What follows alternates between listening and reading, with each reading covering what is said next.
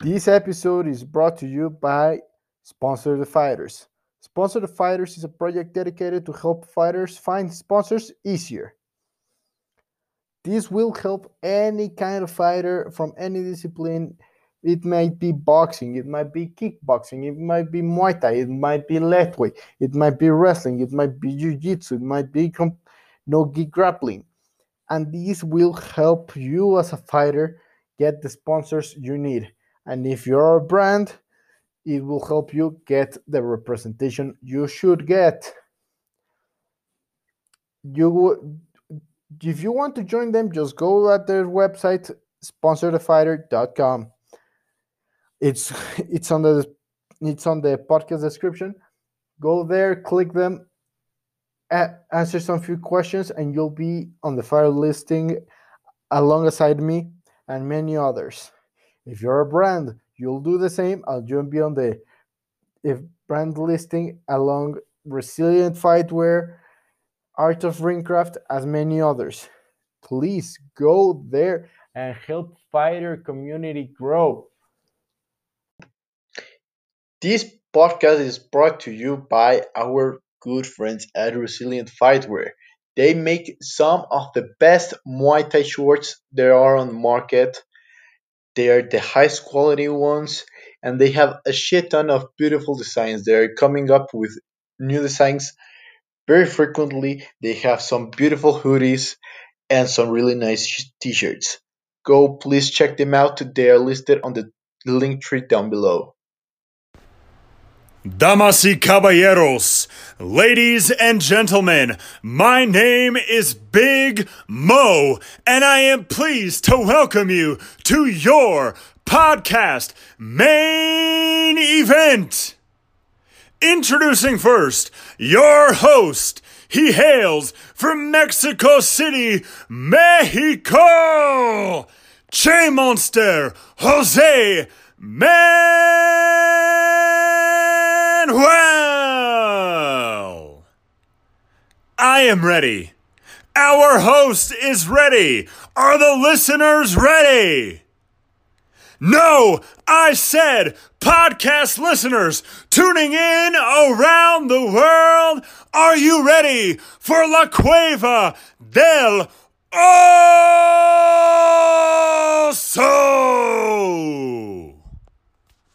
Well, today's guest is the CEO of Leg Day. He's one of the few uh, fitness TikTokers who's full of bullshit. The one and only Ben Graham. How's everything? Everything's good, Jose. Well, for starters, we were talking about that no one should ever fucking skip leg day. Let's be honest. It's one That's of the, the truth. Things everything can happen, and I I had for and that this is why I have some for you questions for you. What's your favorite leg day exercise? You know what? A lot of people are surprised to find that I actually am a huge proponent of barbell lunges. So I love compound lifts when it comes to the traditional squat and deadlift and variations thereof. But my personal preference, I don't think there's many exercises that look more impressive than a heavy barbell lunge through a full range of motion. So you don't see many people doing walking lunges with 315 or 405 pounds. So that's always been a, a pinnacle lift for me, as unorthodox as it is. That's a very weird lift. It, it, it sounds very interesting. With it, I, I, you should upload. You should make a TikTok with that. It would look very impressive. Yeah, you when you think about it, when you go to the gym, you know you might see guys and girls squat big weight, deadlift big weight, but think about how many times you've seen somebody do a heavy walking lunge. It's rare. If anything, people who are incredibly strong, they don't use a lot of weight on those exercises, and there's really no reason why they shouldn't, per se. And so, you know, the other day somebody sent me a video of someone doing a Bulgarian split squat with their rear foot elevated on a bench with 405 pounds for two reps through a full range of motion. It was incredible form. And I was like, wow, I'm sure that guy deadlifts and squats big weight, But I was more impressed by the fact that he could do that with 405 pounds than whatever he might squat or deadlift. So I've always been drawn to relatively unorthodox lifts and the expression of strength on them. So I like the squat and deadlift, but I'm going to have to go with the barbell walking lunge. That's a very interesting answer. I wouldn't imagine that uh, as an answer, but I, I, I should start incorporating that into my leg day routine. It's a game changer, man. It's a game changer for lower body development in, in both strength and size. Now, is sumo cheating? No, no. I'm, uh, you know, I, I say this, I get questions like this a lot.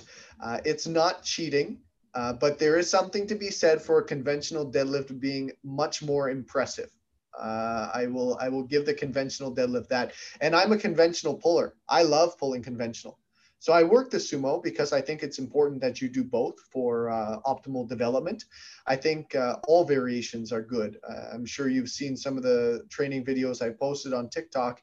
I, I do a lot of exercises that people don't incorporate as commonly. You know, good mornings with various specialty bars, squats to varying height boxes. I think that um, to be a purist in the strength world is actually to accept all of the variations of lifts and not just the one or two that you see most commonly. Uh, but if somebody pulls 700 pounds with a sumo setup and someone pulls 700 with a conventional, I will applaud the conventional much louder every single time. So let's be honest it's it's more it's way more impressive it's for example just bet bench pressing completely flat than people that completely arc their back and it looks like it's going to be an alien just popping out of their chest in any moment. 100% right? And i think that everyone kind of recognizes that. And you know you see the i think the unfortunate thing with with strength sometimes is that people are so focused on getting themselves into positions to move the biggest load possible uh, in a sense, cheating themselves of long term strength development in order to move big weight for a social media post. Right. I understand if you're in a competition, obviously the intent is to win and you're going to push the limits on the rules as far as you can in your favor. But at the end of the day, if I was under the bench and my bench press was two inch range of motion because my arms were so wide and you know I was arched like the McDonald's arches, I wouldn't feel proud of myself at all and i guess if you get the gold medal that's all you care about. But i would i would say that for me personally i wouldn't feel any gratification as opposed to you know putting a bench through a respectable range of motion. But of course the question becomes where do you draw the line right? But i'm definitely more in the camp of like let's do things properly or or uh, in a way that's actually respected should we say. That's a that's a very that's a very good answer. I like that. I, I like that way of thinking. Now for every person just like I, I can't imagine you just walking into a gym and watching people who are bench pressing a shit ton of weight while having very scrawny and very and very skinny little legs. Yep. That you know that they skip leg day because there's people who have shitty genetics and can get big legs. You, I don't know if you know him, but Jon Jones, the UFC fighter, yep. He, his legs look like twigs. Yeah, yeah. But he can break someone's leg with those twigs. But that's true. Who actually you know that they get they skip leg day. What would you tell to people that skip leg day? You know, as much as I give people a hard time on social media and I harass people a little bit when it comes to leg day, it's part of the uh, the persona there. You know, that's been my claim to fame is I, I don't accept people that skip leg day. You know, I feel bad for them actually. Uh, I feel bad because they don't realize how much potential they're leaving on the table um, a lot of people don't consider why leg day is important. They think it's just about having well developed legs. They don't consider how much value that gives to their upper body development, both with strength and size. So I always try to explain to people when it comes to leg day from a physical standpoint, any adaptation in the body, it's a very simple formula. And of course, it gets complex, but just consider stress plus recovery equals adaptation right? That's the the the bare bone basic structure of what's happening. You apply stress in the gym, you recover from the stress, and you get bigger or stronger or a combination of both, or potentially faster depending on what you're trying to achieve. But most guys in the gym, most girls in the gym, they're trying to get bigger and stronger in some capacity.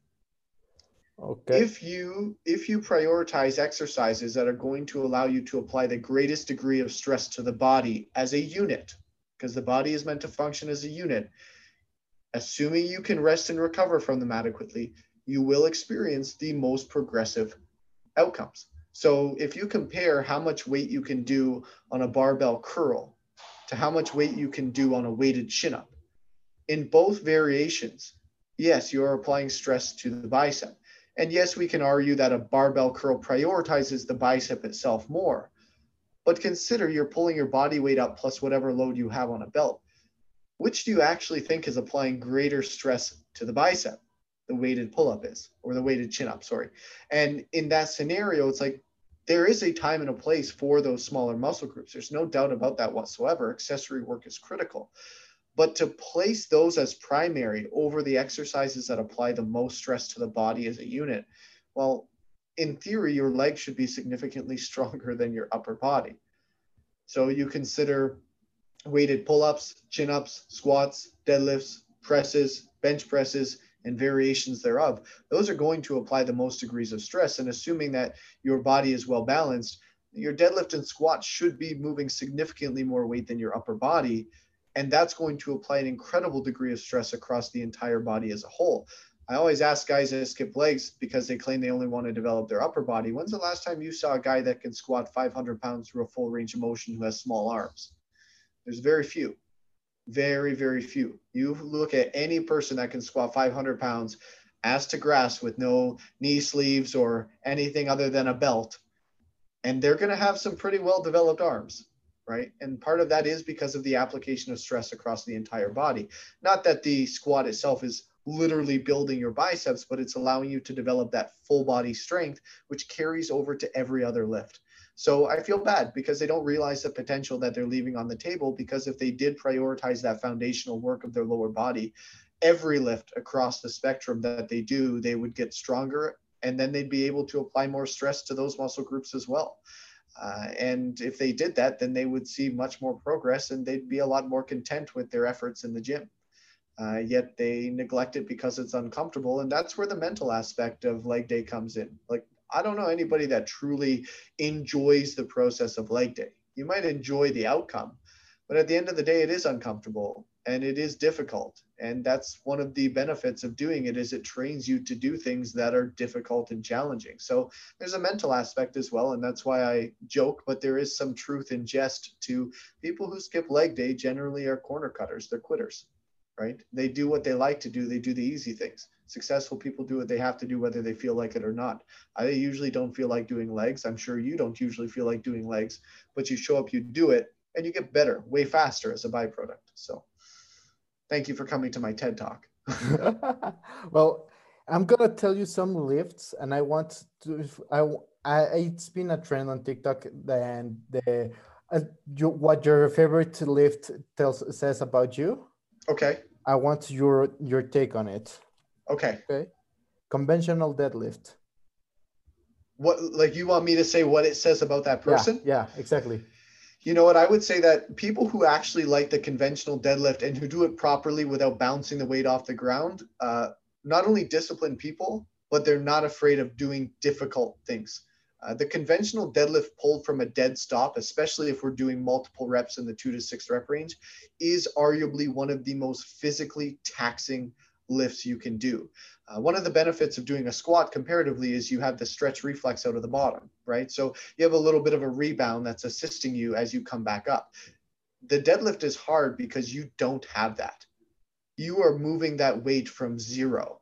And assuming you do it properly without rolling the bar to try and catch some form of momentum or what may be, that is a hard lift to do, especially as those weights start to climb. You pass the three plate, four plate, five plate mark, it gets extremely taxing, let alone the phenoms out there who are pulling seven, eight, 900 pounds. Uh, so I would say very, very disciplined and willing to do difficult things. Uh, not to mention, it's not just the work you're doing on the bar itself. It's it's also the amount of effort required, the intensity of effort to get a proper setup position, right? Holding your body in a mechanically efficient position throughout that lift is horribly difficult to do, especially when you know you've got 500 pounds hanging off of your arms, pulling you out of position. So yeah, the the conventional deadlift that's the kingpin. If you if you enjoy that lift, you're you're a pretty bad dude or a bad chick for sure. Shoulder press. Shoulder press, standing or seated? Standing. Standing. Okay, I respect that. Uh, I think the overhead press is probably one of the pinnacles of upper body strength expression. So I respect a big overhead press more than I respect a big bench press uh, because it's much more difficult to do in consideration of the kinetic chain being through your entire body. Now, not more difficult in the sense that moving big weight on the bench is still hard as well. But when you start moving that weight up above your head, you've got a lot more going on that you don't have stability wise as you would laying down on a bench. Both are very difficult lifts, but I've seen very few people overhead press three plates or more, and that's impressive. That's that is some serious, serious strength. And relative to difficulty, if you're out of position at all on an overhead press, you're not going to have a good day. Whereas on a bench press, you could do a bench press with really bad form and still get a cringy rep out or a cringy set uh, and not die. Uh, with a deadlift, that bar can come right back, or sorry, with an overhead press, that bar can come right back down on you very quickly should you not be cognizant of uh, form and setup. So, bicep curls. uh, uh, okay, so are they doing them in the squat rack or are they in the designated section of the gym for them? dealer's choice okay, if people are curling in the squat rack, the unwritten rule is you either have to own the squat rack uh, because then it's your property. You can do what you want. I can't throw any shade. If you own it, it's yours. You put up the capital. Uh, if you don't own the squat rack, there is an unwritten rule. A lot of people aren't aware of it. You must be able to curl 135 pounds for five sets of five because then it becomes a strength exercise. You've got a big wheel on the bar. It's reasonable that you should be able to curl there, especially uh, depending on what type of gym you go to. There aren't going to be any fixed bars that are, you know, 120 plus pounds. That's very rare. Usually they go up to 110, maybe 120. So I think it's reasonable at that level of strength. You can out curl what a lot of guys can squat. Unfortunately, it's sad to say that's the reality. But uh, all jokes aside, I think that the bicep curl is actually a very good accessory lift and it should be done. Uh, but people who prioritize biceps over other muscle groups, um, I think that again they're leaving a lot of potential on the table, and I'm, I feel bad for them. I think it's unfortunate that they. Uh, take the easy way and they think that a, a big bicep pump is the most progressive thing they can do in the weight room. Uh, but that being said, my biggest pet peeve, and I know this is a little bit off topic, when people put bicep exercises before their back exercises in their workouts, it makes me lose my mind. It's just a pet peeve of mine. I see people all the time. Yeah, this is my my workout of the day, and they do lat pull downs. Then they go into bicep curls, but then they go to barbell rows or something along those lines. And I'm like, but you can do so much more weight on a barbell row, and you're going to apply stress to your back, which is a much larger muscle group. But now you've fatigued your biceps, so you can't row as much weight and apply as much stress to your back. So I don't know. Barbell curls get a bad rap as long as you're not doing them in the squat rack. If you don't own it and you're not that strong, you're good to go. Just make sure you're training your legs. Box squats. Oh, box squats. That's interesting. Uh, two types of people, in my opinion. People who know what the heck they're doing, which is the minority for sure. Uh, if you're doing squats to varying heights of boxes because you're prioritizing a specific range of motion, very progressive. But the trick is you got to ask people why they're squatting to a box. Most people don't know why they're squatting to a box. They just do it because they saw somebody on social media do it. Uh, and so if someone's doing it just because they either are afraid to squat through a full range of motion, uh, it appeals to their ego because they can lift more weight on that, obviously, because they're moving a, significantly smaller distance uh, or they don't know why the heck they're doing it. Unfortunate. Uh, I hope that those people uh, get a little bit of guidance in the future and somebody helps them out, or they read a book or two on training and, and that'll help them. But if people are doing it specifically, uh, you know, if you ask somebody and they say, yeah, my weak point is my lockout on the squat, I'm prioritizing that range of motion or overloading it, that's pretty strategic and it can be very uh, effective for strengthening the hips as well should you know how to box squat with a high degree of proficiency so yeah two types of people in that category and unfortunately more of them have no idea why they're doing it ass to grass squats. Love them. Yeah. Love them. Full range of motion, full development, uh, and a proper squat actually should be through an individual's full range of motion, unless, of course, they're squatting to a specific target, right? So if you are squatting to a box, obviously then you're going to have the stress being unloaded temporarily onto the box, assuming you're staying tight. Some of that stress should remain on the supporting musculature. But if you're just stopping at an arbitrary height in midair because you know you're afraid of going through a full range of motion so you stop at 90 degrees what you're going to find is that that height is immeasurable because there's no surface for you to consistently hit so not only are you going to have a very difficult time measuring your strength progressions and your performance uh, without that box, you're also going to risk injury because you're just randomly stopping in midair and creating a shearing force behind the kneecap. So it can be quite damaging if you stop at a certain height. And understanding that full range of motion for everybody is going to look a little bit different based off of their anthropometry, right? So some people are going to put their their ass right to their calves. That's their full range of motion. Some people are not built like that and their full range of motion is just barely below parallel and that could be a byproduct of lacking mobility. It could just be the way that their structure is and you know that should be recognized. But if we're talking partial range of motion where someone just stops randomly because they got to a certain height not a fan. And every meathead's favorite lift, the bench press. Love the bench press big fan of the bench press. Uh, at the end of the day I, I wish we could change it to people saying hey how much do you squat? But the reality is people just want to know how much you bench. One of the most relatable lifts uh, i'm a big fan of the bench press and i think that uh, people that can move serious weight with good form very respectable very respectable. So, Okay, now I know you were a kickboxing fighter. You had your True. fair bout of kickboxing fights, and I wanted to know which exercises do you think are the most important to complement a fighter's training? Uh, most of the audience is MMA related or Muay Thai related, so I think it, this is a very important question. I, I would agree with that, especially coming from that background. I wish I had known this stuff when I was actually competing.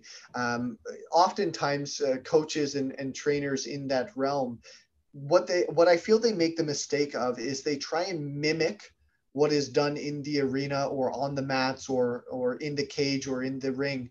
Uh, they try and mimic it on the training floor, and I always tell people that the weight room is where you get stronger. In the ring in, in the cage uh, on the mats that's where you become more skilled when you try and do them together you end up getting lacking development in both yeah you might get a little bit better but at the end of the day anything you could do loaded when it comes to mma training or martial arts in any capacity you likely won't be able to do with that great of a load but should you become physically stronger in a general sense everything you might do will become easier in your arena. So as a as a comparison, uh, you'll see people do you know jabs with a dumbbell. Okay, so how much weight are you realistically going to get up to on that? Maybe 10 pounds if you're a freak, right? And then you're going to start to hurt your shoulder. Uh, maybe you might push it a little further if you're a little bit crazier, uh, but realistically, no one's going to go that much further. I don't think anyone's going to be tossing 20 pound dumbbells out for three minute uh, shadow boxing rounds. Understanding that, if you take someone's bench press from 135 to 225, those same supporting muscles, the shoulders, the triceps, the pecs that are helping with that punch, they're going to be significantly stronger than if you dance around with a 20 pound dumbbell in your hand trying to throw punching combinations, right? let alone your risk of injury will be significantly lower compared to either activity. So when it comes to getting stronger for those sports, compound lifts are going to always reign supreme, right? Your squat, deadlift, bench press, overhead press, and variations thereof, whether it's the use of specialty bars or whatever bars might be employed for your individual weaknesses. And then hammering the posterior chain with your accessory work, triceps, upper back, mid back, lower back, hamstrings, glutes. Uh, so many, so many fighters get knee injuries. And part of the reason why is they're throwing kicks all the time, sure, but their glutes and hamstrings are weak. And this ends up resulting in A, their glutes not firing effectively when they throw kicks, and B, they don't have that support of their knee that the posterior chain would provide if it was stronger. Uh, and then when it comes to your power production with your explosive capacity, that's all coming from your posterior chain, right? Right down from your calves all the way up through your upper back and triceps. The stronger that can be, the more uh, expression of strength you're going to have when you throw strikes. Uh, not to mention the stronger you are in general pound for pound with your compound lifts, you're going to dominate your opponents, whether you're on the ground grappling with them or whether you're simply throwing a strike.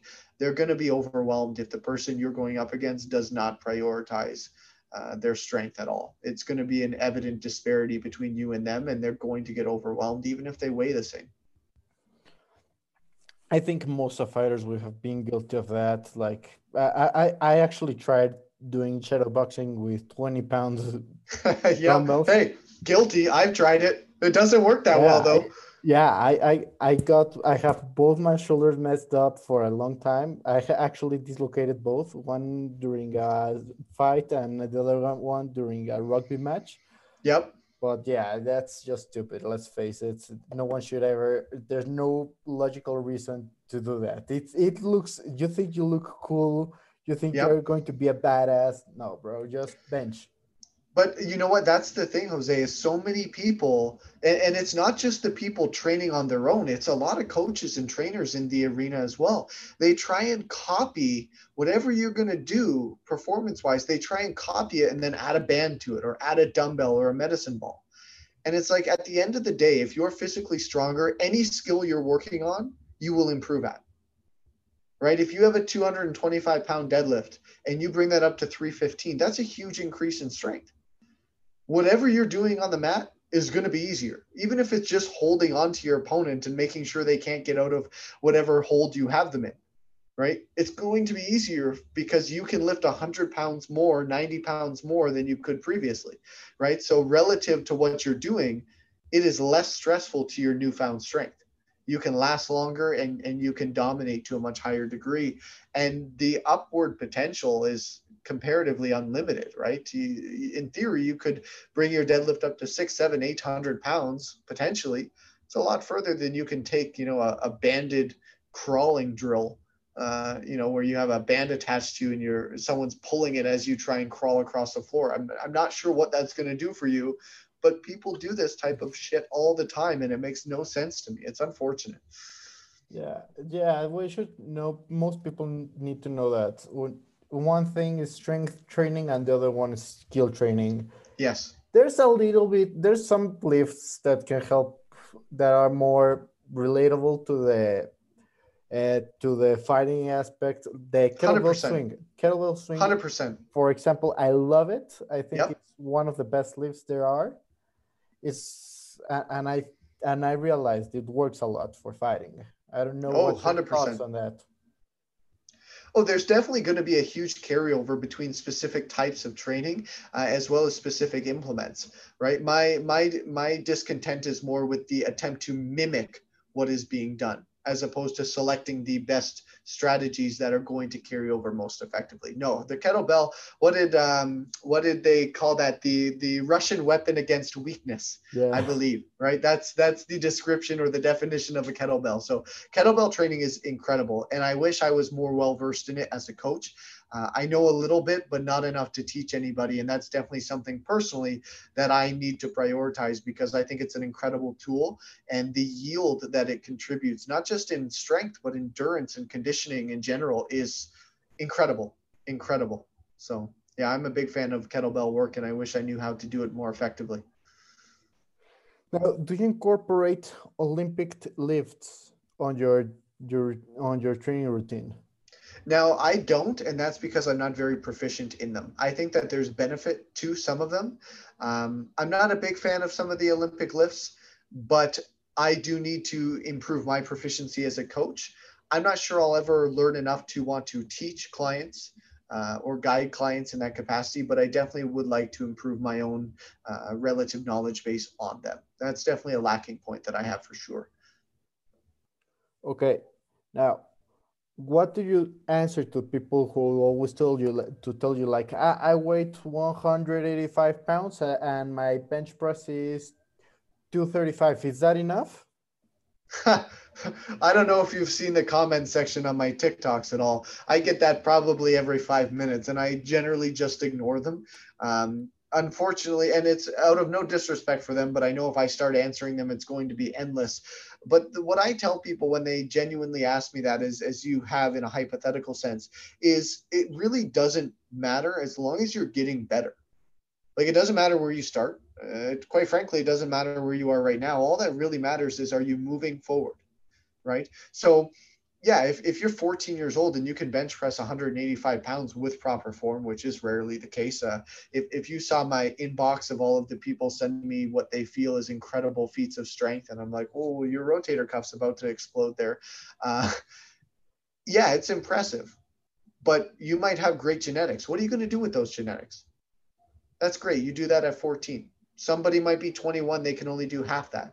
But if the person who's 21 puts in the work to improve, and when five years down the line, you haven't done anything with your potential and they've continued to chip away at it. Now they bench you.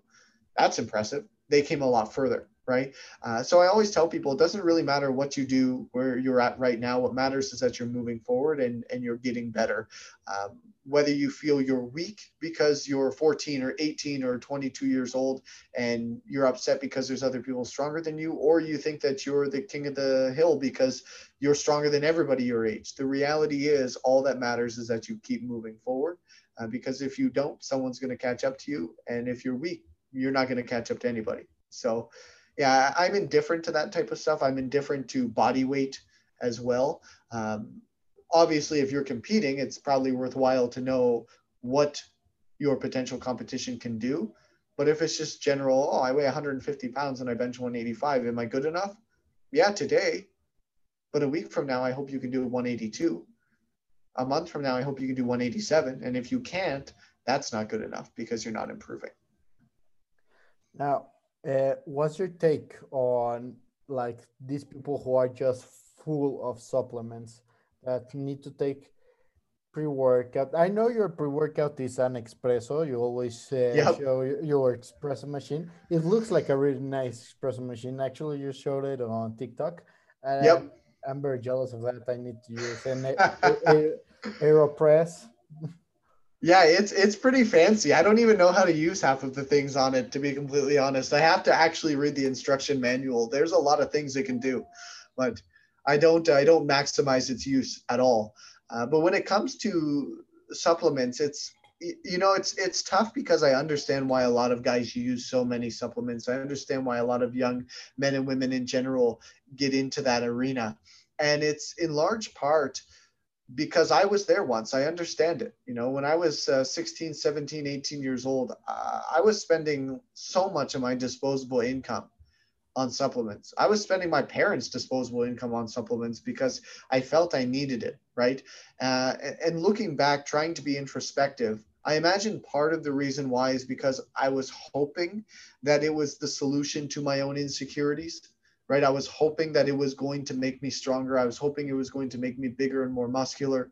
Um, and we all fall victim to it. It's it's incredible marketing, right? At the end of the day, the supplement industry, even though there are definitely substantiated claims with some supplements, other than your basic supplements like your creatine and your fish oil and you know i'm not a fan of protein shakes but if you're getting a high quality protein powder yeah it's likely going to be adequate uh, there's some basics out there that are going to do what they say.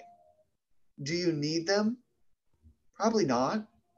Are most of them overhyped in order to take some of your disposable income? You bet, 100%, right? Do you need a pre workout? No. No, you need to sleep better. And if you really need a little bit of an extra boost, drink a black coffee. Like it's it's so you don't like black coffee. What do you do? Most pre-workout tastes like garbage, anyways. Uh, just knock it back quick and get to business, right? Uh, and I think at the end of the day, it's it's appealing to people because they're hoping that it's the solution they're looking for. They're hoping it's the way to get around the hard work. Uh, but what you realize is that great results, both in consideration of physique development and strength development, you can't buy them you can't buy them unless you're going to go the route of taking performance enhancing drugs. Uh, you can't buy them, and that's a totally different ballpark. When it comes to supplements, they're selling you on the dream that maybe they can do what performance enhancement drugs can do. But at the end of the day, it, it might be an addition to your regimen, but it's not going to take the place of the basics, which is going to be prioritizing quality and quantity of sleep, drinking water and staying adequately hydrated, prioritizing quality and quantity of food, making sure you're resting and recovering, learning to train properly, training consistently, and making sure you're bringing intensity to your training sessions on a regular basis as well. If you master those, at the end of the day, that's going to move you forward the most.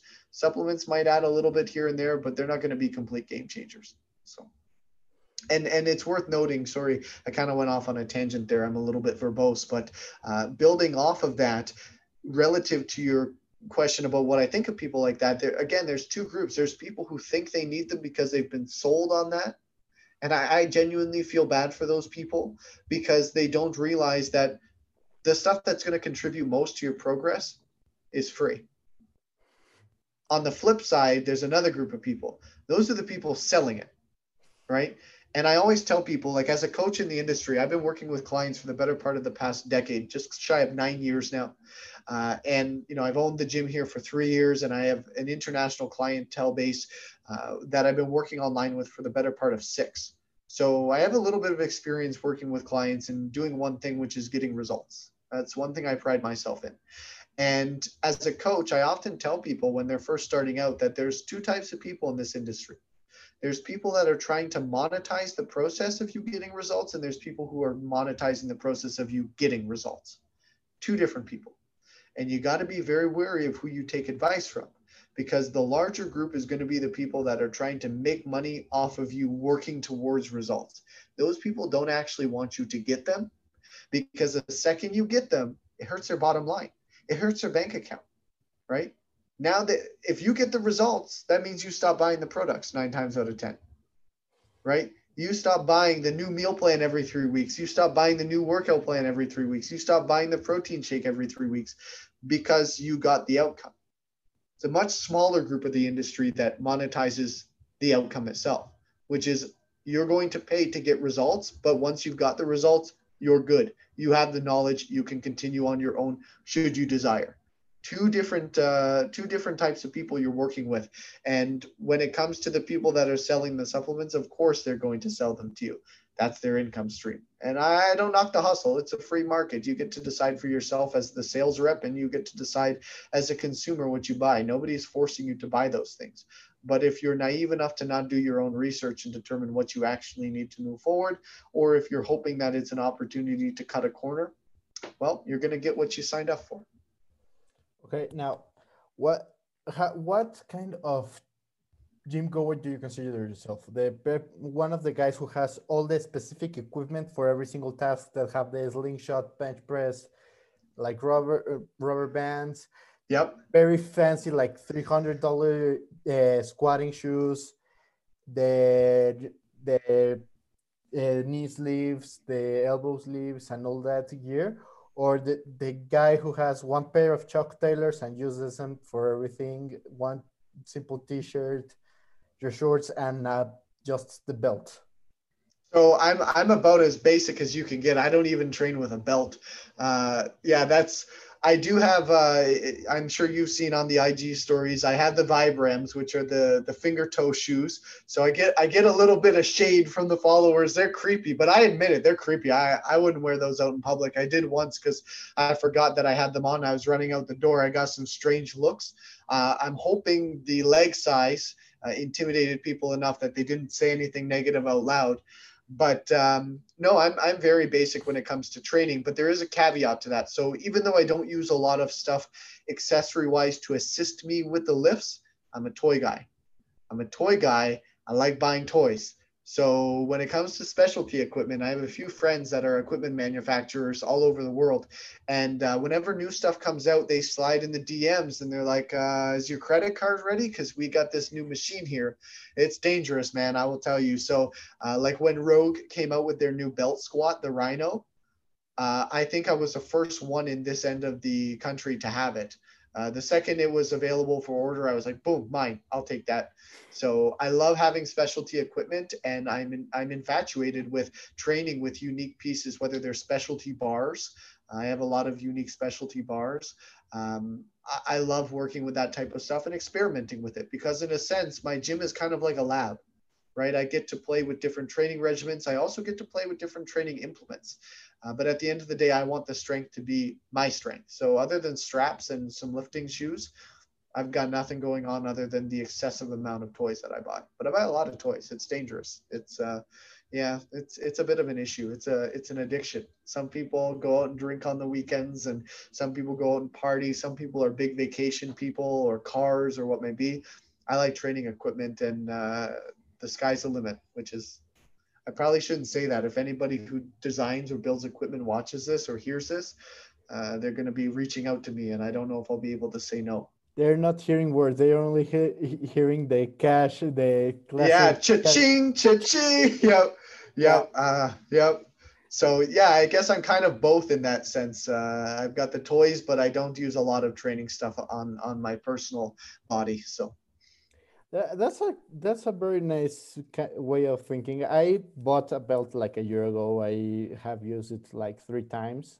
Yep like I got gifted a pair of very uh, specific uh, cross training sneakers. I only wear them to run. Yep. I am one of those guys. I wear Air Jordans at the gym, and sometimes people are like, "Bro, what the? Why the fuck are you using those? Like, I can use them here outside, and it looks nice. I don't yep. know." But these people who wear these like very special design uh, sneakers for the gym, and they get and they change them every like every two, three, two or three lifts. I don't understand it. well, honest. you know what? Uh, I'm not sure if you're familiar with the Gym Westside barbell. Yeah, yeah. So Louie Simmons has a very famous quote, and he says, "Don't have hundred dollar shoes and a ten cent squat." Right, that's a lot of lifters right now. They've got all the fancy equipment. They've spent hundreds, if not thousands, of dollars on their supportive gear and equipment. They're not actually that strong. So at the end of the day, I think that the strength is, should be top priority, and that should always reign supreme. Uh, I know some some dudes that can bench some serious weight in a t-shirt and shorts, right? So that that's that's the I think that's a goal. Like we don't need to, in real life. If you need to move something heavy from point A to point V, you won't have all your gear in you, in yourself. True. If you need to fight someone, you don't have, or you don't need to have all your gear there.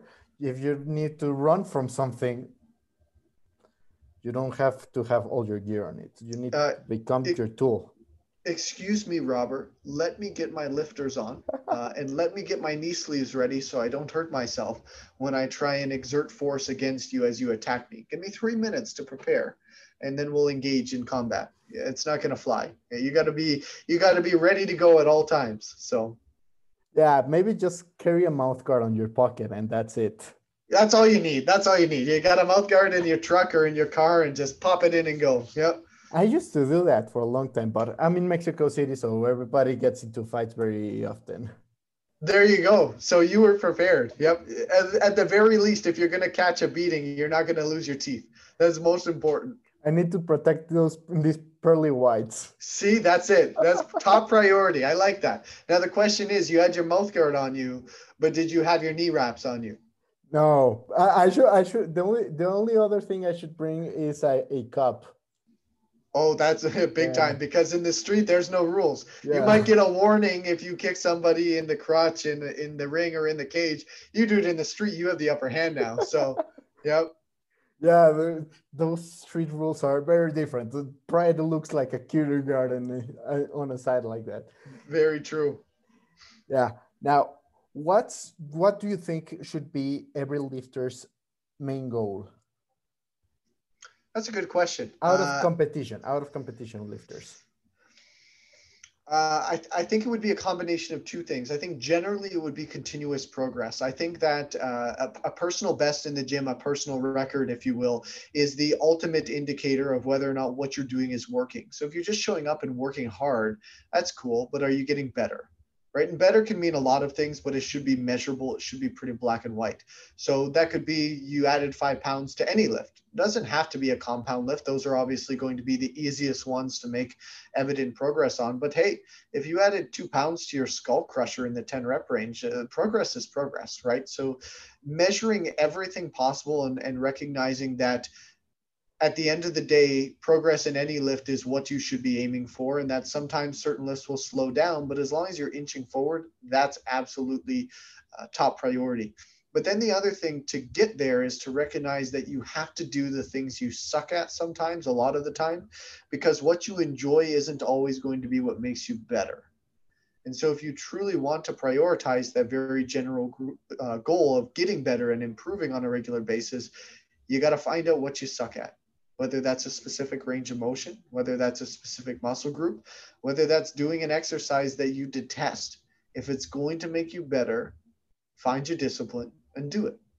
Right. So those would be the two top priorities for any lifters. Focus on getting better and then recognize that to get better, you often have to do the things you don't like doing. Okay. Now what what would be the worst kind of clients to train and the best kind of clients to train? So when I'm working with clients, like especially my my high ticket clients that I work with, who are either working with me in person three times a week, or I'm doing a very high level of individualization with their programming, I actually tell them in advance exactly what I expect of them, uh, personality wise, character wise. Uh, and and it's important to note that they also tell me the same thing what they expect of me as a coach right? Because i'm in their corner and it, it has to be a, a, dance not a wrestling match right? If you're doing this with a client all the time nobody's going anywhere and it's not good for either party involved. So for me three of the top things people who take action. I love working with people who are like, let's pull the trigger, let's go. I don't need you to sit around and over analysis paralysis and end up thinking about stuff so much that you never take action right? It's almost better to execute on a suboptimal plan that you at least move forward with than it is to wait around for the exact perfect everything, right? So people who take action, key. I also like people who commit with confidence. When they're in, they're all in. It's like, if this is what I got to do, this is what I'm going to do. And that doesn't mean we do things that are stupid. As I often say, any fool can make someone exhausted. It takes a very competent coach to make someone improve measurably, right? But they recognize that when I set a game plan, it is based off of where they are as an individual, and that game plan is designed to move them forward in a measurable sense. And as I mentioned previously, you sometimes have to do things. In fact, most of the time, you have to do things you don't like, stuff that sucks. And it's not because it's meant to make you hate training. It's not meant to be drudgery. It's meant to bring out the best in an individual maximize their potential. So that's key as well. So not only is the taking action important, committing to a plan with confidence, and then building off of that is the discipline to follow through. Like, yeah, nothing's ever perfect. I recognize that. I don't expect perfection from people. I expect consistency and I expect intensity on a regular basis. But you're going to have bad days.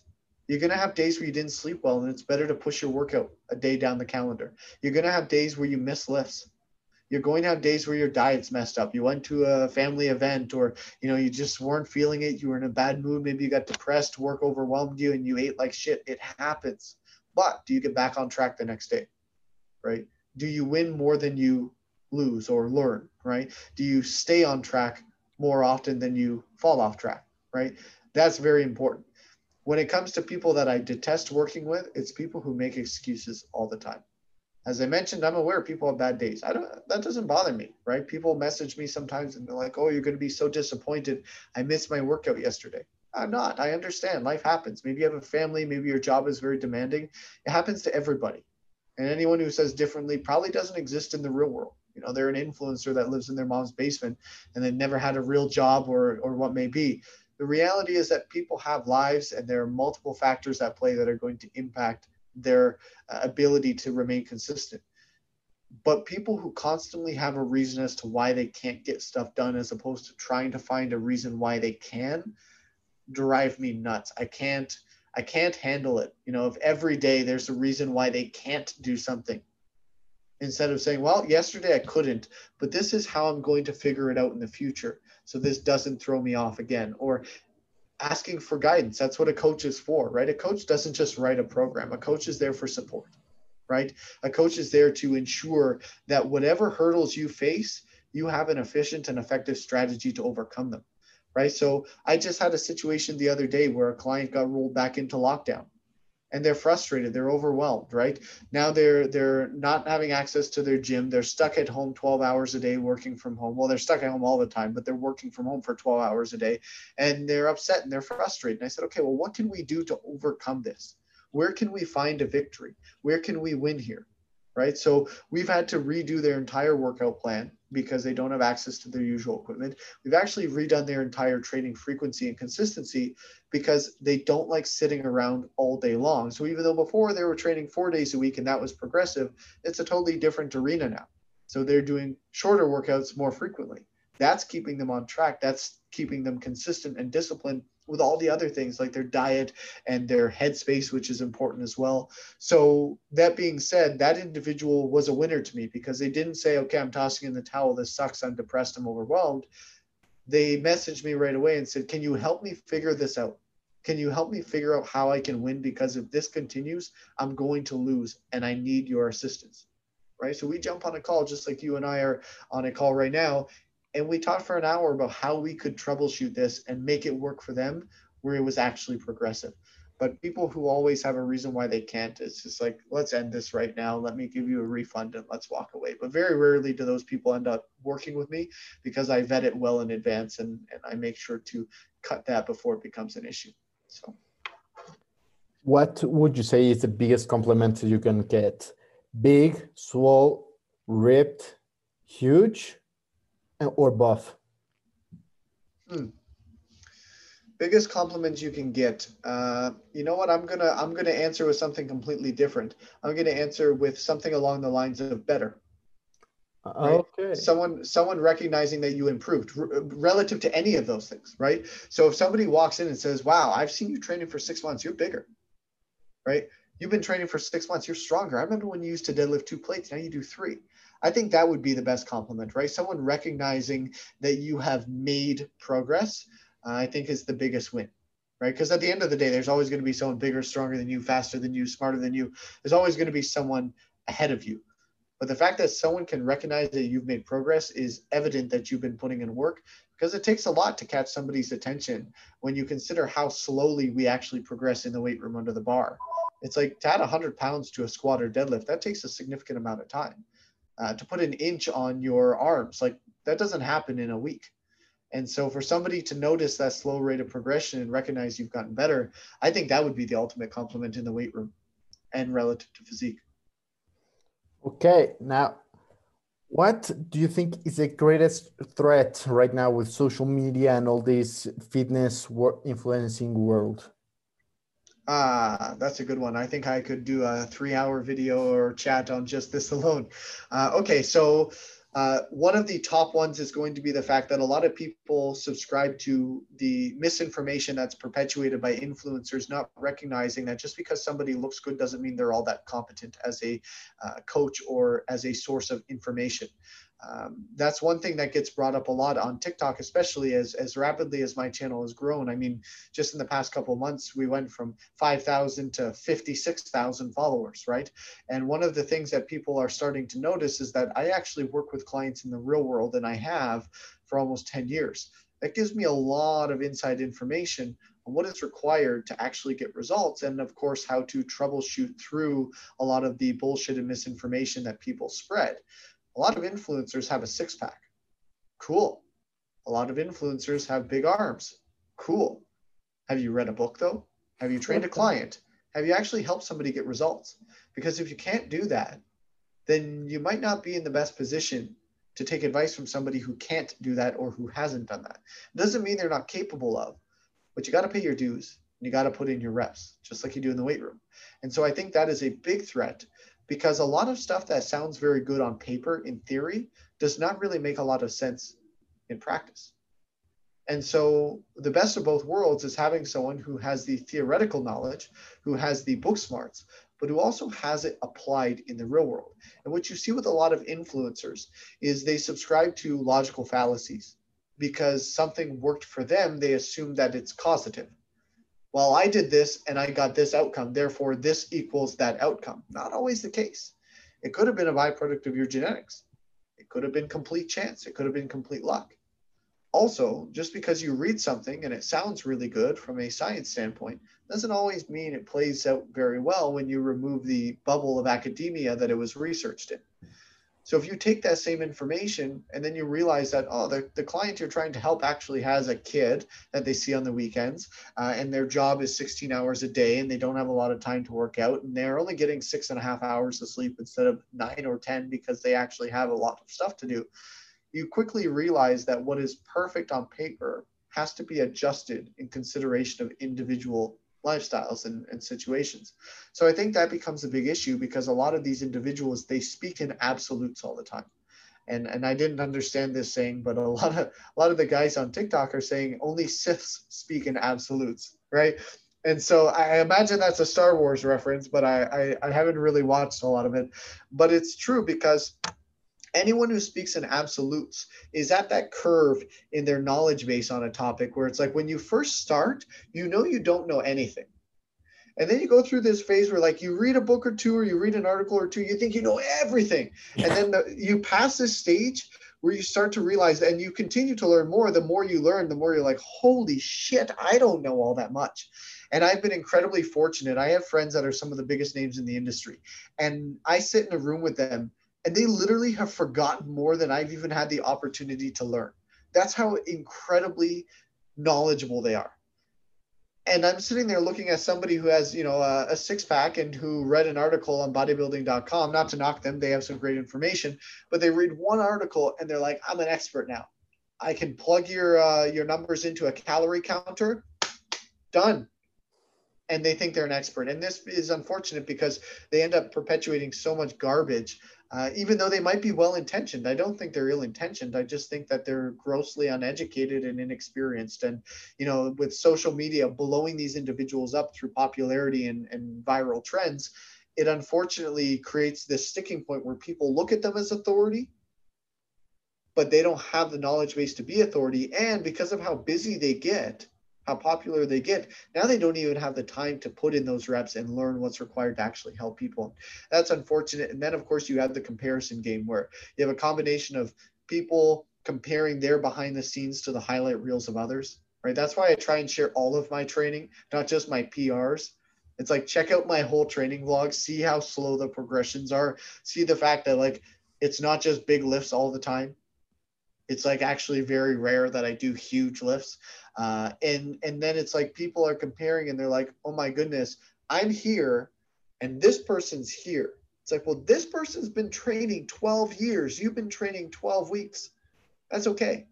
Be patient with yourself, right? But unfortunately, people compare and they're like, oh my goodness, this person's so much better than me. It's like, maybe not though, because in 12 years, you might be up here and year for year, you've surpassed them.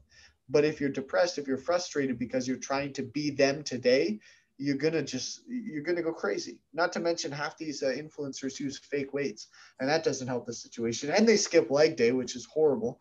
Um, that's, but that's a sin. Let's be honest. That's a sin. It is. It is definitely a sin. It's a sin.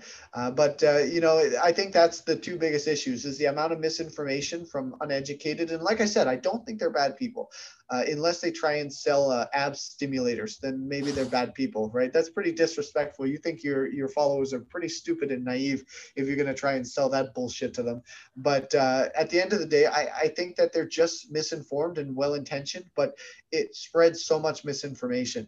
Uh, and on the flip side, the influencers who play the comparison game or who allow that to occur on a regular basis, again, I don't think they're ill intentioned. They figured out how to market themselves, but I think it does a lot of damage to the consumers. You know, young guys and girls who are looking at these people, not realizing how much money is being spent on editing, whether it's photos, whether it's photo shoots, makeup teams, fake uh, weights. Know, fake weights, right? There's a lot of money that goes into that stuff. Being behind the scenes in the industry, I've seen it firsthand. I have friends that spend twenty, thirty thousand dollars a year on their social media profiles because they have professional photography crews coming in with lighting, and they'll do a batch of photos in one day, and they'll draw them out over the course of a year. Right? They'll go on vacation and they'll take photos. They want they'll post them every three months as if they're on vacation every three months. They went one time, right? Stuff like that. So I think that's unfortunate because it does it does wreak havoc on on malleable minds, right? There's a lot of young people out there watching this stuff and and it's really messing with them. And I think that's unfortunate. At the end of the day, I don't really care per se because you know you can look through it. You're your own individual. Uh, you can look behind the scenes if you want. You can pull a curtain back.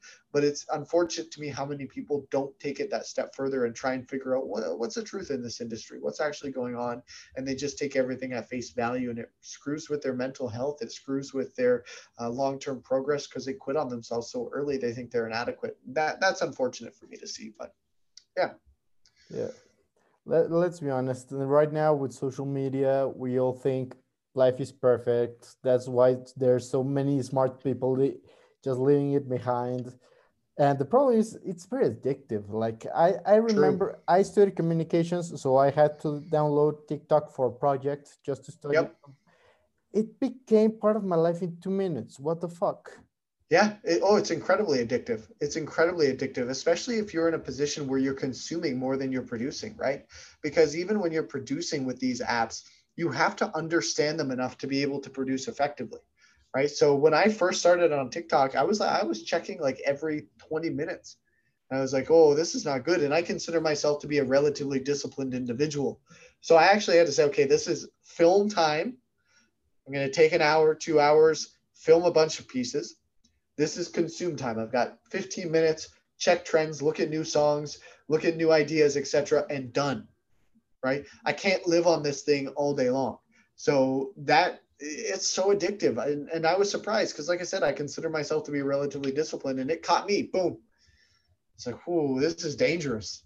But the good part is when you when someone finds you on TikTok, they they're on the strongest side of TikTok, not just not just Charli D'Amelio dancing and that shit. That if you, yeah. if someone likes it, I, I don't have any problems with that. I like seeing uh, highlight reels. I like seeing people lift a shit ton of weight. I yeah. like consuming strong content, literally. Yeah. And and and in information, right? Yeah. So making sure that there's and that's one thing actually somebody asked me today would i rather be a gym owner or a content producer yeah right? And and I said specifically, now it's a matter of semantics, but I said I'd rather be a gym owner because no one specified what content I was producing. But what I what I keyed in on there was for me, what's valuable is actually producing content that's informative, right? And yeah, I roast a few people here and there because they confuse thinking and feeling, and it's unfortunate that they bring that into my comment section.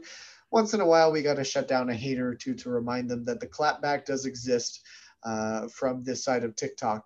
But generally speaking, I want the platform to be positive. 99% of the time, I want to be answering people's questions, giving them information that cuts through a lot of the bullshit.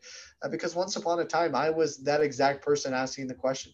And I wish somebody there was genuine enough to give me that information without also trying to rope me into some supplement sales strategy or, you know, some bullshit course. And, you know, yeah, there's a lot of good stuff out there, but there's a lot more snake oil scams and, you know, misinformation to take advantage of people. And so I just try and give it to people straight. And unfortunately, sometimes they don't like it because I'm relatively dry and, you know, I don't, uh, I don't pull punches, but they're going to get what they ask for and they're going to get genuine answers that are going to help them move forward should they actually uh, consider what I'm saying and entertain the ideas that I'm passing forward to them. That's great. Uh, I've uh, one last question. What do you think is the most important part of being strong? Like I, I, I saw your video talking about the bus crash, the that was that was a Rippetoe quote. Yep, Mark Rippetoe. The stronger people are harder to kill and more useful in general. Yep. I, I, I completely agree. I didn't know it was a, a quote. I'll need to use it way more often. Yep. But yeah, let's let's be honest. It's very important being strong. But what do, would you think is the main reason to be strong? Uh, you know, I think that strength is actually such a general benefit that I don't know if I could narrow it down to one thing. To give you an example, I work with my my demographic of clients. My youngest client right now is 16, turning 17 years old. Uh, my oldest client is 84 years old. Okay. Uh, that's a very wide demographic. I work with men and women across the board in all categories. My eldest female client right now is 79. Okay, she bench presses, she deadlifts, and she squats. Now she doesn't squat with the barbell, but she does deadlift and bench press with a barbell, right? Uh, the squat variation is a little too difficult for her, so we use just a dumbbell goblet squat variation. But that being said, strength benefits everybody in different ways, right? Whether you're, you know, somebody who's training for a sport, being stronger is going to carry over to your expression of skill in said sport, regardless of what it is. If you're doing a laborious job, being physically stronger is going to assist you with that job. It's going to mitigate risk of injury. It's going to improve your mental health not just in how you feel confidence wise and how you look confidence wise, but also the fact that training itself is going to make you feel better mentally. The actual act of training, let alone the outcomes and how that improves your mental health as well. It's going to carry over to you being able to help people in situations where physical strength is required. There's nothing worse than watching from the sidelines in a situation where you could have helped if you were strong enough to help and seeing somebody get hurt or seeing somebody struggle because you were incapable of adding to that situation right um, there's going to be times in life where you could get seriously injured you know some of these clients in their 60s 70s 80s if they're not physically strong and they slip on their porch in the wintertime they could end up with a broken hip if they're not strong enough to regain their balance quickly, right? So strength is going to mean different things to different people at different times in their life. It could be you walking down the street and you get jumped by two or three guys. Well, be a hell of a lot better if you were a hell of a lot stronger, right? It might be a real bad day for those three guys if they meet up with the wrong person, right? And uh, you know, if you're throwing around five, six, seven plates on a squat or deadlift, which is pretty freaking strong, you're probably a pretty bad dude or a pretty bad chick, and they're going to regret making that decision to mess with you right? Mix in a little bit of skill set with fighting, uh, they're going to think twice about doing that ever again to anybody, right? Uh, so I don't think there's one thing per se that you can narrow it down to and say the most important part of strength is this, but it's more so understanding that strength is going to improve every aspect of your life, regardless of who you are, where you are in life. Being physically stronger is always going to make your life better mentally, physically, across the board, bar none. Pun intended, bar. uh, that that's a that's a really nice idea. Thank you very much. I enjoyed this conversation a lot. Hope to have you again in the podcast very soon. Jose, thank you very much for having me on this. I appreciate you considering uh, me to be someone worth trusting in my expertise and, of course, being able to add some degree of value to your uh, followers, your listeners uh, thank you very much for the opportunity. I appreciate that a lot. Oh, th- thank you. You are the man, and I hope to see some very nice content on TikTok. Well, strong talk. Let's be honest. Strong talk, yeah, strong yeah, talk. Strong we talk. gotta we gotta make a hashtag or something, yeah. unless there already is one. Yep.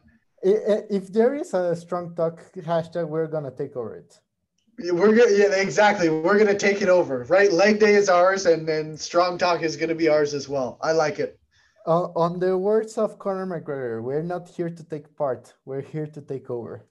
I like that. I gotta use that. I like that. We're, you're gonna see that in an upcoming piece of content. That's good. That's real good. Well, anyways, thank you very much. If you're ever here in Mexico City, just let me know. I will do so. And you never know. I might be there sooner than you think if they lift travel restrictions. On if you're on the US, right? I'm in Canada. Ah, I'm in Canada. Canada. I yep. know. Then then you can't. Uh, the US can travel to Mexico, but I think Canada can't. Ah, sooner, sooner than later. Then it'll sooner happen. Later, yeah. Wait, you you can teach me how to squat properly. You can help my technique get better. Leg day, leg day. Leg day is a secret today. I I, I actually did leg day today just because I had to prepare myself mentally to talk to, with the patron saint of leg day. The patron saint of leg day. I'm not going to be able to get out of my office. My head is going to be too big. very good. Thank you very much.